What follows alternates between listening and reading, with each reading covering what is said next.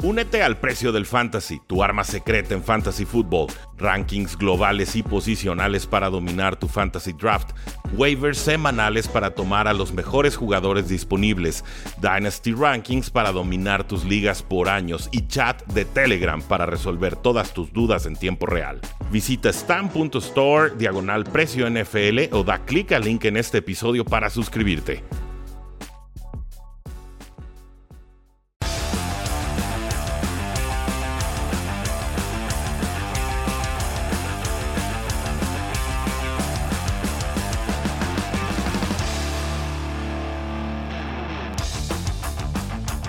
Saludos a todos y bienvenidos a un programa más de Cuarta y Gol, donde la NFL no termina y nosotros tampoco. Mi nombre es Rudy Jacinto, me encuentran en Twitter como arroba y el día de hoy vamos a concluir nuestro análisis Fantasy y Dynasty de todo lo que sucedió en el NFL Draft 2022, esta vez con las selecciones clave en cuarta, quinta, sexta y séptima ronda. La realidad es que quinta, sexta, séptima hay muchos picks que podemos obviar, por lo menos en principio, hasta que hay algunas lesiones en la NFL, pero igual comentaremos algunas de ellas que me parecen intrigantes, interesantes o dignas de mención.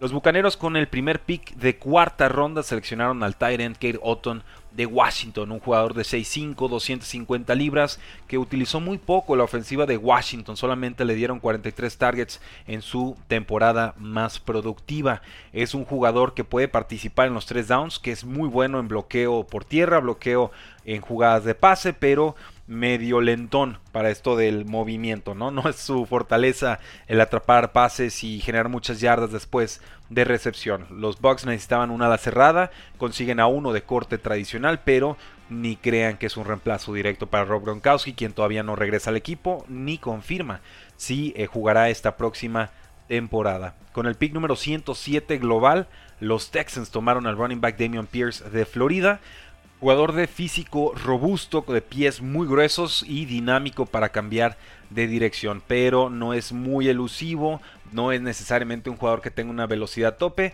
simplemente es un jugador grande con pies ligeros y además es bueno en protección de pase. Así que Texans parece haber conseguido un corredor importante, un corredor a descuento y un corredor que puede amenazar con hacerse con la titularidad en su backfield. Fue titular durante una temporada y nunca tuvo más de 106 acarreos en ninguna de ellas. Esto es lo que podría preocupar, que nunca superó las 600 yardas terrestres. Veremos, su competencia directa será Rex Burger, así que ojo con él. Hay oportunidad clara en este equipo. Con el pick número 7 de la cuarta ronda, los Giants seleccionaron a Daniel Behringer con el pick 112 global. Es un Tyrant de San Diego State un proyecto, tiene buenas cualidades atléticas, no las mostró mucho en su cinta de juego, jugaba en una ofensiva muy terrestre, entonces pues no, no iba a tener mucha producción por la vía aérea, todavía no es tan buen bloqueador. Básicamente vieron las condiciones atléticas, dijeron, me intriga, quiero entrenarlo, estilo Dawson Knox, pero incluso menos preparado que Dawson Knox me parece cuando llegó a la NFL. No, no soy gran fan de esta selección. Los Warriors usaron el pick número 122 para tomar al running back Samir White Zeus de Georgia. Me gusta, un corte definitivo y seguro. Es un jugador que va muy de norte a sur, que de pronto en campo abierto puede hacer que fallen los defensores. Tiene algo de agilidad eh, lateral.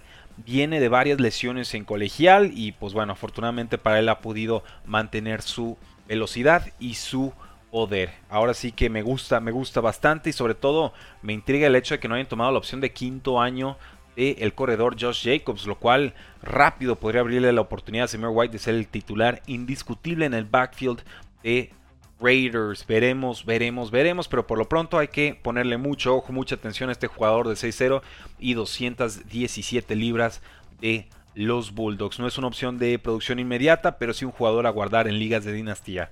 Eh, los Chargers usaron su pick 123 para tomar a Isaiah Speller de Texas AM, un corredor que era muy balanceado, tiene un talento muy completo, pero su perfil atlético decepcionó y hizo que bajara mucho su valor en este off-season hace un poco de todo, tiene un buen marco, es un receptor con mucha eh, tranquilidad, se atrapa muy bien los pases desde el backfield.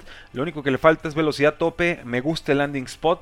Ya habían dicho los Chargers que querían darle más descanso Austin Eckler. Con Isaiah Spiller sobre todo me intriga que bajó 10 libras en su última temporada y mejoró en general su nivel de juego. Se volvió más elusivo sin perder producción, velocidad ni fuerza. Aquí vamos a tener un buen duelo entre los expertos de la NFL, los GMs y los que analizamos desde afuera, porque a los de afuera nos gustaba Isaiah Spiller. La NFL claramente nos dijo que no, que no era el tercer mejor corredor de esta clase. Yo eso lo cuestiono, me parece mejor corredor que, que Cook, que está ahora con los Buffalo Bills. Quizás no tan explosivo, pero sí más completo. Me intriga, me intriga. Voy a tratar de tenerlo en todas las ligas de, dinastía eh, que pueda. Los Dolphins tomaron al receptor Eric Azucanma de Texas Tech. No había escuchado mucho de él antes de este draft. Tiene buen tamaño, yardas después de recepción, buena velocidad, rastrea bien el balón en pases largos. Su especialidad no es esto de, correr rutas con mucha elegancia. Parece el rango correcto para tomar un jugador de este tipo. Eh, ya le han metido muchos receptores a esta ofensiva. Ahí les va uno más. Ya sabemos que Texas Tech está en una conferencia colegial en la que el balón vuela todos los días. No, no hay defensas, hay mucha ofensiva. Así que debe, debe funcionar bien en este equipo. Los Patriotas usaron el pick 22 de cuarta ronda para tomar a Pierce Strong Jr., el running back de South Dakota State. Muy explosivo, sobre todo en bloqueo de zona. Eh, tiene algo, algo de habilidad para generar eh, tacleas falladas, pero no demasiada. Tuvo varios años de producción colegial en la FCS, pero pues bueno, buen corredor no necesariamente encaja directamente con lo que hacen los Patriotas de corte tradicional de siempre. Veremos, porque realmente los Patriotas juegan más en, un esquema terrestre de gaps, ¿no? De, de ataque el hueco. Eh, Pierce Strong realmente brilló más en bloqueo por zona, que es cuando, pues bueno, los linieros pueden salir de su posición. Y hacen bloqueos en el segundo o tercer nivel de la, de la defensiva. No sé que, cuál es el plan aquí. Es buen corredor, pero el fit no, no me encanta y realmente corredor no era una necesidad para los Patriotas.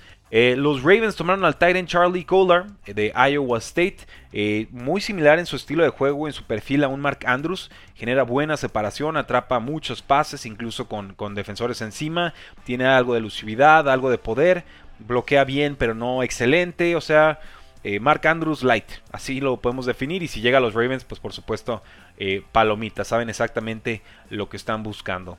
Con los Cowboys encontraron el reemplazo de Blake Jarwin y es el Titan de Wisconsin. Jake Ferguson, un jugador dinámico, tiene algo de yardas después de recepción, no mucha velocidad tope, no tu clásico Tyrant de Wisconsin más de corte tradicional, bloquea bien o excelente, un cumplidor, un cumplidor Jake Ferguson, si estaba ahí en el top 5 de la posición, otra arma para Dak Prescott, todo tranquilo, mide 6'5, 245 libras. En su temporada novato tuvo 36 recepciones, 456 yardas y 4 touchdowns. Así que por lo pronto, suplente, pero con alguna oportunidad puede hacerse de un rol importante en esta ofensiva. Luego tenemos al running back Hassan Haskins de Michigan, un pick de los Titanes de Tennessee en el 131 global. Es un corredor de poder tradicional, algo de explosividad, algo de elusividad, pero realmente eh, va a ser un atleta, creo yo, promedio en la NFL. No era el rango en el que sonaba Hassan Haskins, era más un jugador de sexta, séptima ronda, pero sí encaja con lo que quieren hacer los Titans, que es pues, tener un suplente directo para Derek Henry, sobre todo después de la salida de Deontay Foreman de esta ofensiva. Con el pick 27 de cuarta ronda, el pick 132 global, los Packers tomaron a Romeo Dobbs, el wide receiver de Nevada. Me gusta este pick, encaja bien, eh, estira bien el campo, rastrea bien el balón en pase profundo, algo delgadito, lo pueden reconducir cuando le juegan press man, cuando lo chocan en la línea de golpeo. Ya después de separación eh, promedio, nada espectacular separándose de defensores y algo tieso de las caderas. Ahora sí que a eso se están ateniendo los Green Bay Packers cuando eh, seleccionan a Raymond Dobbs de Nevada. Con los Patriots toman un quarterback que tiene que ser el suplente, sería Bailey Zappi de Western Kentucky. 6'1, 215 libras, el pick 32 de la cuarta ronda. Y es muy del corte de Mac Jones. Sí, de pronto se deshace rápido el balón, le gusta atacar, le gusta lanzar pases a, ventanas de oportunidad apretadas. Eh, jugó en una ofensiva que era muy, muy, muy abierta. Navega bien el bolsillo, condición atlética promedio. El brazo apenitas entra a nivel NFL, no me parece un brazo bueno, pero es un brazo adecuado y parece un, seguro de vida en caso de alguna lesión de Mac Jones. Pagan una cuarta ronda por él. Eh, no lo esperaba, pero ya procesado así, un pocket passer tradicional que generó como 62 touchdowns en la última temporada. Eh, podemos, podemos ponerle una ligera palomita, realmente ni, ni muy bien ni muy mal, simplemente se entiende la selección. Eh, muy al estilo de un Brian Hoyer, pero mucho más joven. Los Steelers con el pick 138 global tomaron a Calvin Austin, tercero receptor de Memphis. Siempre que Steelers tome un receptor hay que tomar buenas notas, recordar muy bien el nombre porque puede ser un jugador de impacto más temprano que tarde en su carrera. Tiene muchísima velocidad, buen cambio de dirección, pero tiene poco peso realmente, su, marco, su complexión física es livianita, así que lo van a poder reconducir en la línea de golpeo y lo usan mucho abierto por esquema en colegial, realmente no era tanto que él se estuviera generando esa separación. Entonces Steelers si encuentra formas divertidas, exóticas de aprovecharlo, podría tener un jugador intrigante. Veremos, veremos. Los Ravens con el pick 139 global tomaron a Isaiah Likely de Coastal Carolina, un tight end, un tight end eh, clásico H-back un jugador que genera muchas yardas después de recepción, no alguien que te ataque tanto en profundidad, bloquea bien en espacio, le cuesta un poquito más bloquear en las trincheras, pero un jugador que te va a generar yardas en corto y en zonas intermedias. Limitado en general, pero debe ser de provecho para Ravens que nuevamente parece van a regresar estas formaciones de tres alas cerradas. Va a estar divertido para los que nos gusta el fútbol americano retro. Los Titans tomaron a Chigezim Okonkwo de Maryland. Está difícil el nombre, es un end. No jugó en todo 2020 una, una lesión, bueno, más bien una situación cardíaca, miocarditis. Eh, pero bueno, regresa a la colegial con 52 recepciones, 444 yardas, 5 touchdowns. Y corrió la prueba de 40 yardas más rápida de todos los Titans en el combine. Así que están buscando los Titans a su nuevo Jonu Smith. Un tight end atlético que pueda crecer como bloqueador. Me gusta el pick. Llegamos entonces a la quinta ronda y la estrenó Sam Howell, el quarterback de UNC, tomado con el pick 144 global, nuevo quarterback de los Washington Commanders. Un jugador que hace dos temporadas era el número uno de la clase, hace un año perdió mucho talento, tuvo que recompensarlo corriendo más, eh, tiene que mejorar algunas eh, partes de su estilo de juego, su presencia en el bolsillo, algo de su pase profundo, un tanto su precisión, pero es joven, brazo muy fuerte, muy muy rudo, resiste bien los golpes, un pick de valor, seguro de vida para eh, una lesión que puedan tener los Commanders con Carson Wentz. Sabemos que las lesiones han sido recurrentes en su carrera. Me parece que Sam Howell puede ser perfectamente un pick de valor, sobre todo en dinastía y sobre todo en ligas de dinastía. Por talento, creo que sí debió haber sido tomado mucho antes que la quinta ronda. Hay potencial de que tenga algunas titularidades este año, si compite bien contra Taylor Henneke y si se llega a lastimar Carson Wentz. Con el pick número 5 de la quinta ronda, los Bills tomaron a un wide receiver que me gusta, Khalil Shakir de Boise State. Un jugador que produjo bien en colegial durante varios años, un atleta promedio, pero con muchas yardas después de recepción. Buena visión, corta bien, tiene buen balance contorsionista de pronto en el aire, hace recepciones complicadas, no tiene tanta velocidad top, eso es realmente su limitación, pero creo que va a poder jugar bastante, bastante bien con Josh Allen, un receptor más y creo que esto templa las expectativas también eh, un tanto con Gabriel Davis, quien ya es el receptor número 2 de este equipo. Es un jugador Shakir de 6-0 y de 196 libras. Termina su carrera colegial con 208 recepciones y 2800 78 yardas. Muy buena carrera colegial. Los Commanders se fueron con el tight end Cole Turner de Nevada con el pick 149 global. Le gusta atrapar pases en situaciones complicadas con defensores encima. No tuvo buenas pruebas físicas, no genera tanta separación. Parece un, un end promedio, un end de relleno y poquito a poquito más. Los Falcons con el pick 151 global se fueron por Tyler Algier, el running back de BYU. Eh, vamos, es un jugador grandote, puede ayudarte en esquema de, zona, encaja en lo que le gusta hacer a los Atlanta Falcons, elusividad promedio, velocidad nada especial, algo de fuerza, es un, corredor que realmente se siente del montón. Eh, ya sabemos que estos tipos de corredores pueden brillar en la NFL en temporadas puntuales si hay lesiones adelante de ellos. Y, realmente adelante de él está Cordero Patterson. Creo que Algier sería de facto el running back número 2 esta eh, ofensiva. Entonces oportunidades va a tener, pero no es un talento que realmente me intrigue eh, demasiado. Con los Jaguars tomaron al running back de Ole Miss, Snoop Connor. Es un jugador de poder eléctrico, fuerte, le da, le, imprime buen contacto, mucho dolor a los rivales que intentan golpearlo. Buena visión, buena explosividad, no tiene velocidad tope, pero perfectamente jugador complementario para esta ofensiva. Sería el número 2 en lo que James Robinson regresa de su lesión. Con los Browns en el pick 156 tenemos a Jerome Ford, el running back de Cincinnati. Me gusta mucho, él sí tiene velocidad para pegar esos home runs, esos touchdowns largos, tiene buen movimiento lateral, buen poder, rompe eh, tacleadas, eh, tiene un, centro de gravedad bastante, bastante bajito. Jugador complementario para Nick Chubb, para Kareem Hunt, pero me gusta el talento, es balanceado, es talentoso y bueno, perfectamente puede suplir a, a Chubb o a Kareem Hunt en caso de alguna lesión o en caso de que, creo yo, Kareem Hunt pudiera salir del equipo la próxima temporada.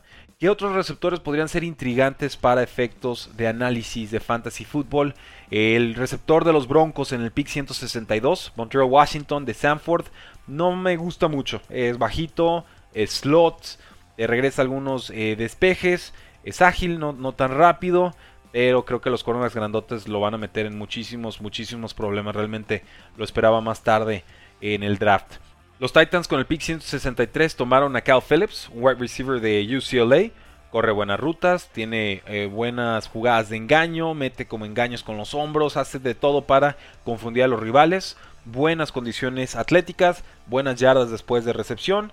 Eh, puede atacar en profundidad, realmente es más de zonas cortas, zonas intermedias. Eh, Tennessee ahora sí que echándole, echándole ganas para reconstruir su, su grupo de receptores. Me parece un adecuado jugador de rol. Los Rams tuvieron el pick 164 global y tomaron a Karen Williams, el running back de Notre Dame. Encaja, es un jugador completito. No es, tiene velocidad tope, pero sí tiene un centro de gravedad bajito, pies rápidos, rompe bien las tacleadas, tiene buen balance y además atrapa bien pases desde el backfield. Puede perfectamente ser un jugador complementario para esta ofensiva tan explosiva de los Rams. Eh, tendríamos que hablar también de Kevin Harris, un running back que toman los Patriotas de South Carolina. Y un pick que me sigue confundiendo. Realmente no, no termino de entender cuál era la visión o la idea que tenían los Patriotas para este, este draft en específico. Porque pues no necesitaban otro corredor. Es, es grandote, tiene buena explosividad, rompe tacleadas en el nivel secundario, terciario. O sea, si, si rompe esa primera línea es, es, muy difícil de tumbar. No es tan elusivo. Y tomaron otro running back en este draft, ¿no? Ya tenían a Ramondre Stevenson, ya tenían a, a Damien Harris. Eh, no sé, no, no, termino de entender realmente para qué tanto, tanto eh, corredor. Si van a correr mucho, pero ya tenían con quién correr bien. Y no, no termino de entender qué hicieron los Patriotas en este draft. Eh, Jalen Naylor de Michigan State, un pick que tienen los vikingos de Minnesota. Es más un jugador de rol que otra cosa. Una amenaza profunda, buenas yardas después de recepción. Si lo chocan en la línea de golpeo, si le, le rompen la ruta de volada. Es un jugador promedio, un jugador de rol. Con los Colts, Andrew Ogletree, tight end Youngstown State, otro tight end para esta ofensiva. Tiene mucho potencial como receptor, todavía le falta crecer bastante y te ofrece casi nada como bloqueador. Así que los Colts, una apuesta más en la posición de tight end. Esta no me encantó tanto, pero bueno, veremos qué tal lo pueden desarrollar. Los Ravens tomaron al running back Tyler Batty con el pick 196 global. Es un jugador de Missouri, corre con muchas ganas, tiene una complexión chica, pero realmente muy voluntarioso al momento de generar contactos. Es repentino, eh, no tan elusivo, buena velocidad o un jugador de rol para este backfield de los Ravens en el que tanto se apoya el equipo. Eh, Keontae Ingram, el corredor de USC, se fue a los Cardinals en esta, en esta sexta ronda. Es un jugador que tiene buen tamaño, muy buenas condiciones atléticas, bien eh, en la elusividad para su tamañote que tiene, pero no es tan rápido ya en campo abierto. Le tiene balance, resiste tacleadas, un jugador de rol también para el equipo y eso es lo que se espera realmente en sexta rondas. Va a ser muy difícil encontrar eh, un potencial de titular en estas instancias del draft. Los Browns tomaron al receptor de Oklahoma Michael Woods segundo con el pick 202 global, un receptor de posesión con buenas rutas, físico estilo corredor, pero no es tan rápido, así que otro jugador para acompañar a Amari Cooper en Cleveland. Con los Bears tenemos un running back, Tristan Ebner de Baylor, muy buen corredor, tiene habilidad en, equipos especiales, te puede regresar despejes, te puede regresar patadas, difícil de taclear, tiene buena eh, agilidad lateral. Eh, no tiene tanto volumen de juego en colegial, buena velocidad, te atrapa pases, o sea, un, sleeper, eh, muy al estilo de lo que vimos el año pasado con Khalil Herbert, este running back de Virginia Tech que tomaron los Osos el año pasado. Veremos si se puede adaptar a la NFL. Y ya en séptima ronda tuvimos a los Seahawks con el pick 229 global, tomando al wide receiver de Rutgers, Bo Melton, un jugador estilo gadget que corrió muy rápido, pero que realmente su cinta de juego no se ve tan tan veloz. Es muy chiquito, muy livianito. Realmente no parece tener un físico de receptor abierto tradicional, pero otro de estos jugadores eh, veloces, ágiles, que hay que diseñarles oportunidades para que puedan generar en la NFL. Los Seahawks también tomaron a Derek Young, el wide receiver de Lenoir Ryan, y es un jugador grande, poderoso, que jugó en División 2. No genera tanta separación, pero resiste contactos, muy difícil de taclear en campo abierto. Es el contraste completo de lo que habíamos comentado anteriormente con Melton. Este pick sí me gusta bastante, bastante más. Los Steelers sorprendieron tarde en el draft tomando un quarterback y fue Chris Oladokun de South Carolina State. Es atlético, tiene buen brazo, le gusta arriesgar con el balón, pero toma malas decisiones, confía demasiado en su fuerza de brazo. A veces hay que decidir no gastar esas oportunidades, no lanzar esas posibles intercepciones. Y tiene algo de creatividad, pero no era un quarterback que creyera fuera a ser drafteado en esta eh, clase. Más adelante sí llegamos a ver a Skyler Thompson, el quarterback de Kansas State, que se va a los Dolphins con el pick 247 global. Él me gusta bastante, bastante más. De hecho, lo presumí en el segundo día del draft. ¿Por qué? Porque tiene condiciones atléticas importantes, genera yardas después de recepción. Eh, desgraciadamente no produjo demasiado en colegial. Es un atleta bueno, pero no especial. Toma buenas decisiones, mejoró cada año de su carrera. Y bueno, es algo más livianito, algo al estilo de Tua Bailoa hace buenas lecturas de cobertura, no comete muchos errores. Creo que es un jugador inteligente que con la oportunidad correcta podría brillar muy al estilo de un Dak Prescott. Veremos, le dan un pick de séptima ronda. Esto no le garantiza absolutamente nada en la NFL, pero es un jugador al que yo le tenía puesto mucho el ojo y creo que llega una situación intrigante con Tua Bailoa, con Teddy Bridgewater, jugadores muy a su estilo. Eh, creo, que, creo que aquí hay, hay, algo de talento con Skyler Thompson. Obviamente las, las probabilidades de que tenga éxito en la NFL son muy bajas, siendo una séptima ronda, pero le veo más talento que a muchos jugadores que se fueron antes incluso de esta misma posición. Los Raiders tomaron al running back Britton Brown de UCLA. Es un jugador que no necesariamente se esperaba fuera tomado en el draft, pero que tuvo una buena carrera en UCLA, aunque empezó su carrera colegial en Duke. El tema con él es que corre demasiado alto, no tiene tanto balance, tiene velocidad, agilidad adecuada, pero nada eh, especial. Jugador de rol, salvo muchas lesiones adelante de él en este backfield de Raiders. No, no me gusta demasiado el pick. Isaí Pacheco fue el running back de Rutgers que tomaron los Chiefs con el pick 251 global. Y aquí me gusta bastante más un corredor muy hacendoso, muy dedicado, muy rápido. No siempre se vio esta velocidad reflejada en su cinta de juego, pero tuvo varias temporadas productivas, buen contacto, buen poder. No es elusivo, pero creo que encaja en esta ofensiva. Obviamente no va a ser titular en estos momentos, ni mucho menos, pero con las lesiones adecuadas, ya saben que las oportunidades siempre están disponibles en la NFL. Con el pick número 258 global, casi al final del draft, Packers tomó al receptor de Nebraska, Samori Touré, y me gusta, tiene buen recorrido de rutas, buenas manos, yardas después de recepción, rastrea bien el balón en profundidad, buena velocidad, y además una carrera intrigante porque empieza en la FCS y juega muy muy bien, y ya después produce bien en la Big Ten, entonces un jugador así, con una necesidad tan importante para Packers, eh, palomita. Creo que perfectamente Packers junto con Steelers siempre hay que poner atención a los receptores que van tomando. Los Chargers se fueron con otro running back de Purdue, Sander Horvath. Es explosivo, es grandote, más fullback que corredor tradicional. Muchas yardas después de recepción, pero no es tan bueno bloqueando en protección de pase además viene de muchas lesiones en colegial. Veremos. Tiene jugadas grandes para su tamaño, pero como séptima ronda realmente va a tener que competir y tiene va cuesta arriba su oportunidad de hacerse con un lugar en la NFL. Y el último pick del draft, el señor irrelevante fue el 262 global y le perteneció a los San Francisco 49ers. El quarterback de Iowa State, Brock Purdy.